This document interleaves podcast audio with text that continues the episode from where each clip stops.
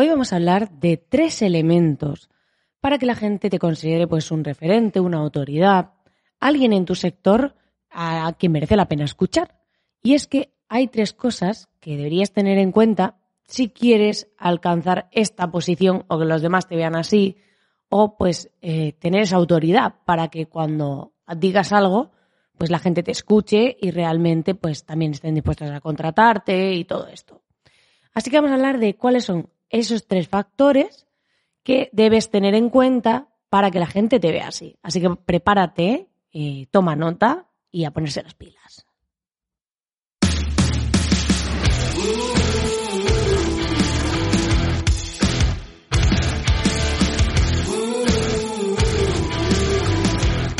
Estás escuchando el podcast de Espabilismo. Mi nombre es Marina Miller y este es un programa sin filtros en el que te desvelaré grandes verdades que deberías conocer si quieres tener un negocio online del que puedas vivir.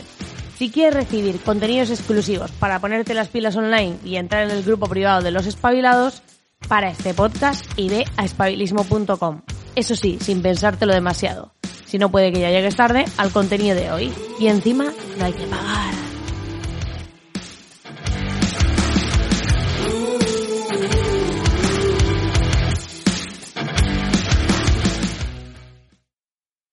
Pues como te decía, hoy vamos a hablar de este tema, de estas tres cositas que hay que tener en cuenta. Y vamos a empezar a hablar de cuáles son esas claves que cuando tú ves a alguien y dices, ostras, este es un referentaco, alguien en mi sector que lo peta, alguien a admirar. Tampoco hay que admirar demasiado, en ese sentido esto lo tengo que decir, porque muchas veces nos flipamos con, con eh, eh idealizar, hoy no me salía la palabra, idealizar a la gente, los posicionamos ahí en un super pedestal y es algo irreal. Realmente em, esa persona es humana, es como tú, tiene sus miedos, sus inseguridades, cosas que le funcionan, cosas que no, pero simplemente eh, está en un nivel de conciencia muchas veces más elevado o ha hecho cosas que le han dado seguridad en sí mismo o mm, ha ido pues demostrándose que puede hacer ciertas cosas y por eso hace más cosas que tú y se siente más capaz. Pero realmente eh, la capacidad no viene, que muchas veces pensamos, que es como de, eh, voy a pensar en no sé qué, entonces me, sentiré algún día capaz. Realmente tú vas cogiendo autoestima y te vas sintiendo capaz conforme más cosas haces. O sea, tú te pones a hacer cosas y mientras más cosas haces, pues llega un momento en el que te vas sintiendo más capaz y vas viendo que eh, eres bueno y entonces al final tienes más autoestima, pero realmente viene de la acción siempre, no de un pensamiento, no de, eh, a ver, el día que me sienta seguro haré no sé qué, no. Funciona al revés. Hago no sé cuánto y entonces me siento seguro. ¿Vale? Y entonces funciona así. La primera cosa es que seas una persona eh, que eh, seas de alguna manera, por así decirlo, pues em, accesible. Esto quiere decir que esa persona vea que puede llegar a ti si cumple una serie de requisitos. Yo, por ejemplo, para hacer el tema de mentorías, pues se pueden hacer conmigo, lo puede hacer cualquier persona, pero hay que cumplir una serie de requisitos, porque no puede entrar cualquier persona en mis mentorías, porque tiene que estar preparado, con cierta mentalidad, tener ciertos conocimientos y demás, para que yo pueda sacarle provecho y exprimir a esa persona, ¿no? Luego está la clave que, la clave es que, eh, eh, digo, está la clave, la clave, hay triple clave por todos lados. Es que la persona tenga la percepción de que puede lograr algo, puede tener una recompensa, ¿vale? Eh, gracias a ti. Es como si yo eh, llego a ti, tú me vas a dar una recompensa, ¿vale? O sea, yo voy a obtener algo de ti, pero no tiene por qué ser eh, inmediato. Es decir, a lo mejor, como te decía, pues tienes que cumplir ciertos requisitos. Pero que sienta eso, ¿vale? Y hay que intentar que esa persona no perciba que, lo que ofreces es algo demasiado complejo, que no lo entiende, que es demasiado inalcanzable. Por eso cuando se hacen promesas desmedidas, cada vez funcionas menos. Porque cuando alguien te promete, pues te vas a conseguir forrar en no sé cuántos días, al final la gente lo ve inalcanzable, entonces no te va a contratar. Entonces es importante que eh, la persona entienda muy bien que, que no sea complejo lo que le estás ofreciendo que se pueda explicar de manera sencilla, que se lo pueda básicamente que se lo pueda explicar a otra persona. O sea, yo que se lo pueda comunicar a mi padre y él entienda lo que yo te estoy comprando. Y luego que em, no perciba que es como algo inalcanzable, sino es alcanzable, pero requiere unos ciertos requisitos. O sea, vas a tener que poner algo de tu parte o lo que sea, pero que tengas esa sensación de, oye, voy a conseguir eso, esa, emoción, ¿no? Que al final es lo que nos hace comprar las cosas, a ver, ay, me, veré así, pero que sea alcanzable, ¿no? Luego, tendría que ser algo que yo pueda palpar. Sería la segunda clave, sería que yo pueda palpar, que, que antes de que pase yo pueda sentirlo. O sea, al final es que pueda visualizarlo, sentirlo, que me pueda ver en mi cabeza esos beneficios, esas cosas que van a pasar en el futuro. Que yo lo vea en mi cabeza, que lo sienta. Entonces, cuando alguien me habla de cosas que yo puedo sentir, que me puedo imaginar, para mí coge esa autoridad, esa, o sea, te posicionas como un referente porque ven que eso es posible, que es palpable, que lo que ofreces tiene sentido, ¿vale? Entonces, eh, así vas a ver que esa persona va a decir, ostras, esta persona me ofrece algo que entiendo, algo que, que, realmente es alcanzable, ¿vale? Que no sea muy complejo, que sea como inalcanzable, no, sino algo que es alcanzable, algo que me puedo imaginar, que puedo palpar lo que me ofrece, ¿vale? Y entonces eh, pueda sentir yo como esa visión, pueda verme como desde fuera esa visión futura de mí mismo consiguiendo eso. Pero hay que intentar que no pase, que eh, ocultes eh, información, que generes esa sensación de que, eh, pues, de que si no consigues esa meta, pues, ¿qué va a pasar? Entonces, hay que, hay que sentir, o sea, hay que provocar que esa persona se lo pueda imaginar realmente.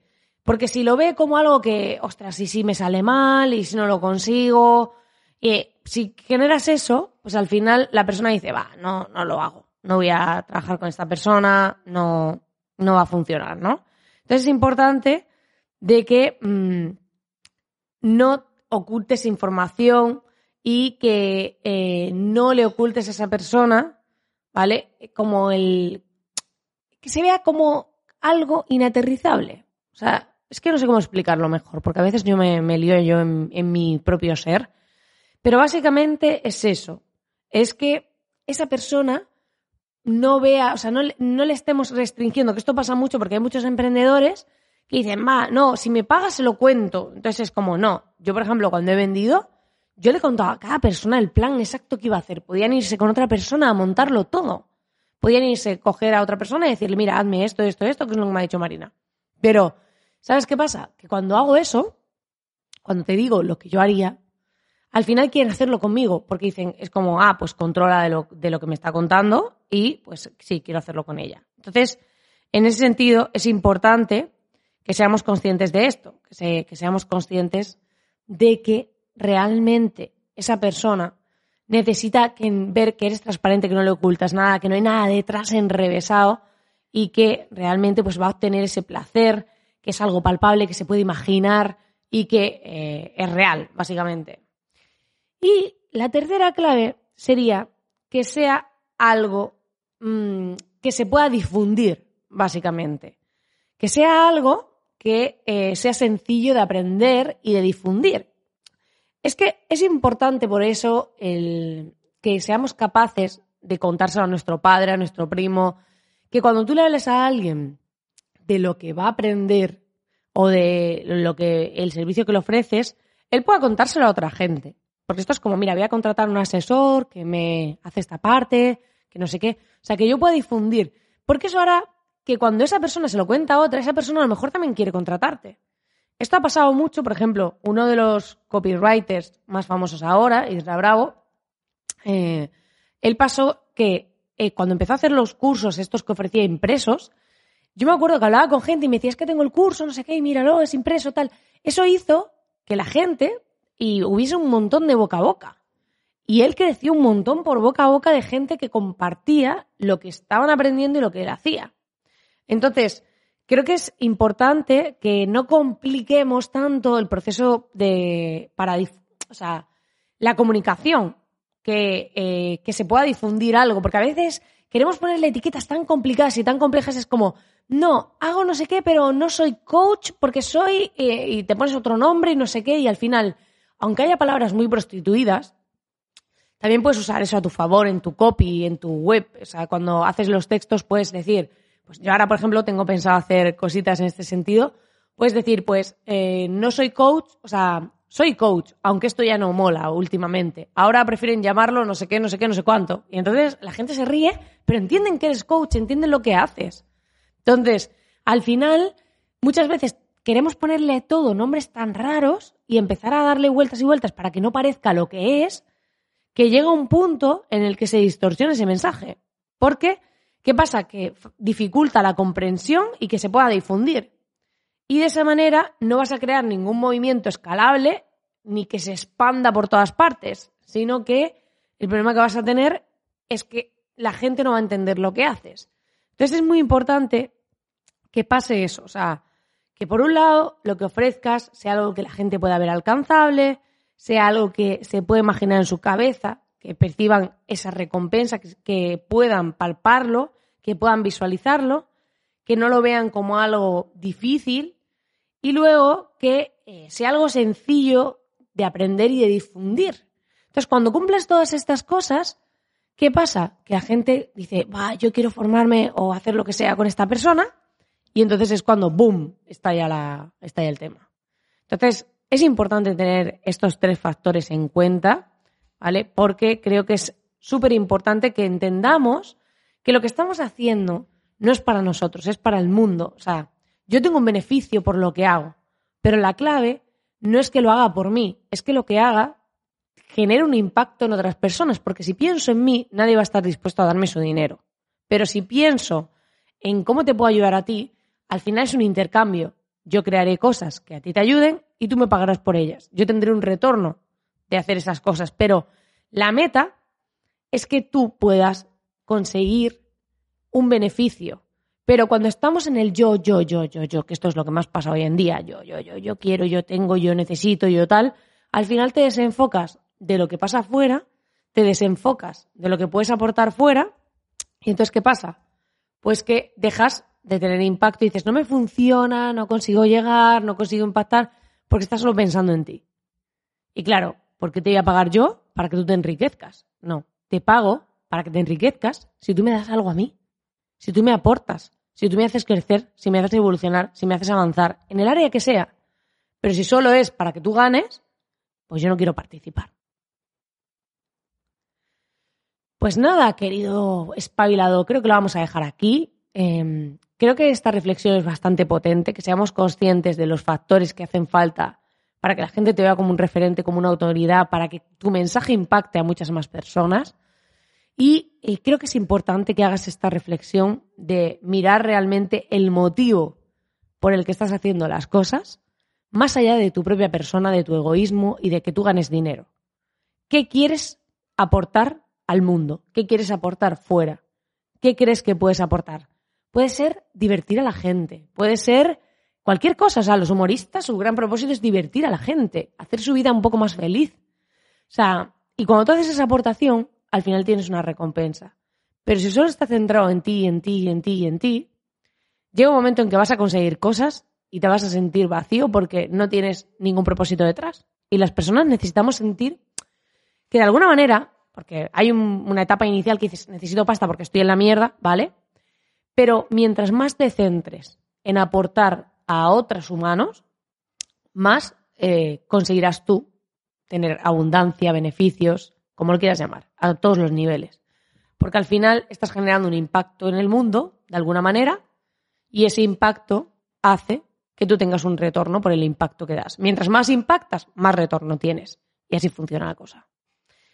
Bueno, ya sabes que puedes eh, ir a iVoox, a la aplicación, darle a suscribirte para no perderte ningún programa y que el día 5 de julio hago la formación en directo de cómo echarle un polvo al cerebro de tu cliente en tu página web porque voy a enseñar a hacer páginas web, páginas de venta potentes para que la gente pueda transmitir mejor su mensaje. Es decir, tú vendes un producto, vendes un servicio, quieres poder llegar a más personas que entiendan el valor de lo que haces, que puedan realmente, mm, que tu producto le solucione algo. Porque hay gente que tiene productos y servicios buenísimos, pero no llegan a gente porque no saben venderlos. Entonces, ¿yo qué hago?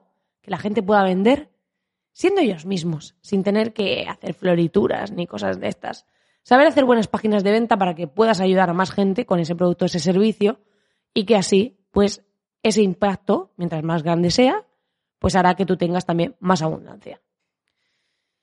Como siempre, darte las gracias por estar ahí al otro lado y nos escuchamos muy pronto en el siguiente programa.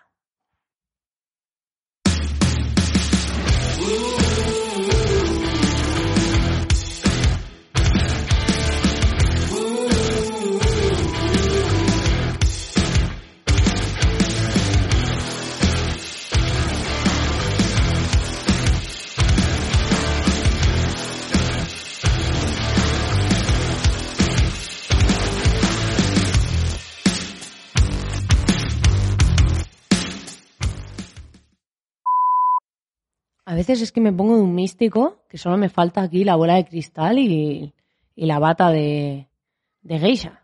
Yo lo veo claro. Yo ya me he visto así.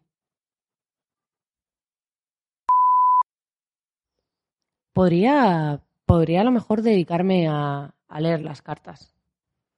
A leer las cartas de tú, en plan Estela Reynolds, de, en la que se avecina, que decía, hacen llamadas y decía, tú, tu vida va a ser una mierda, no sé qué, no sé cuánto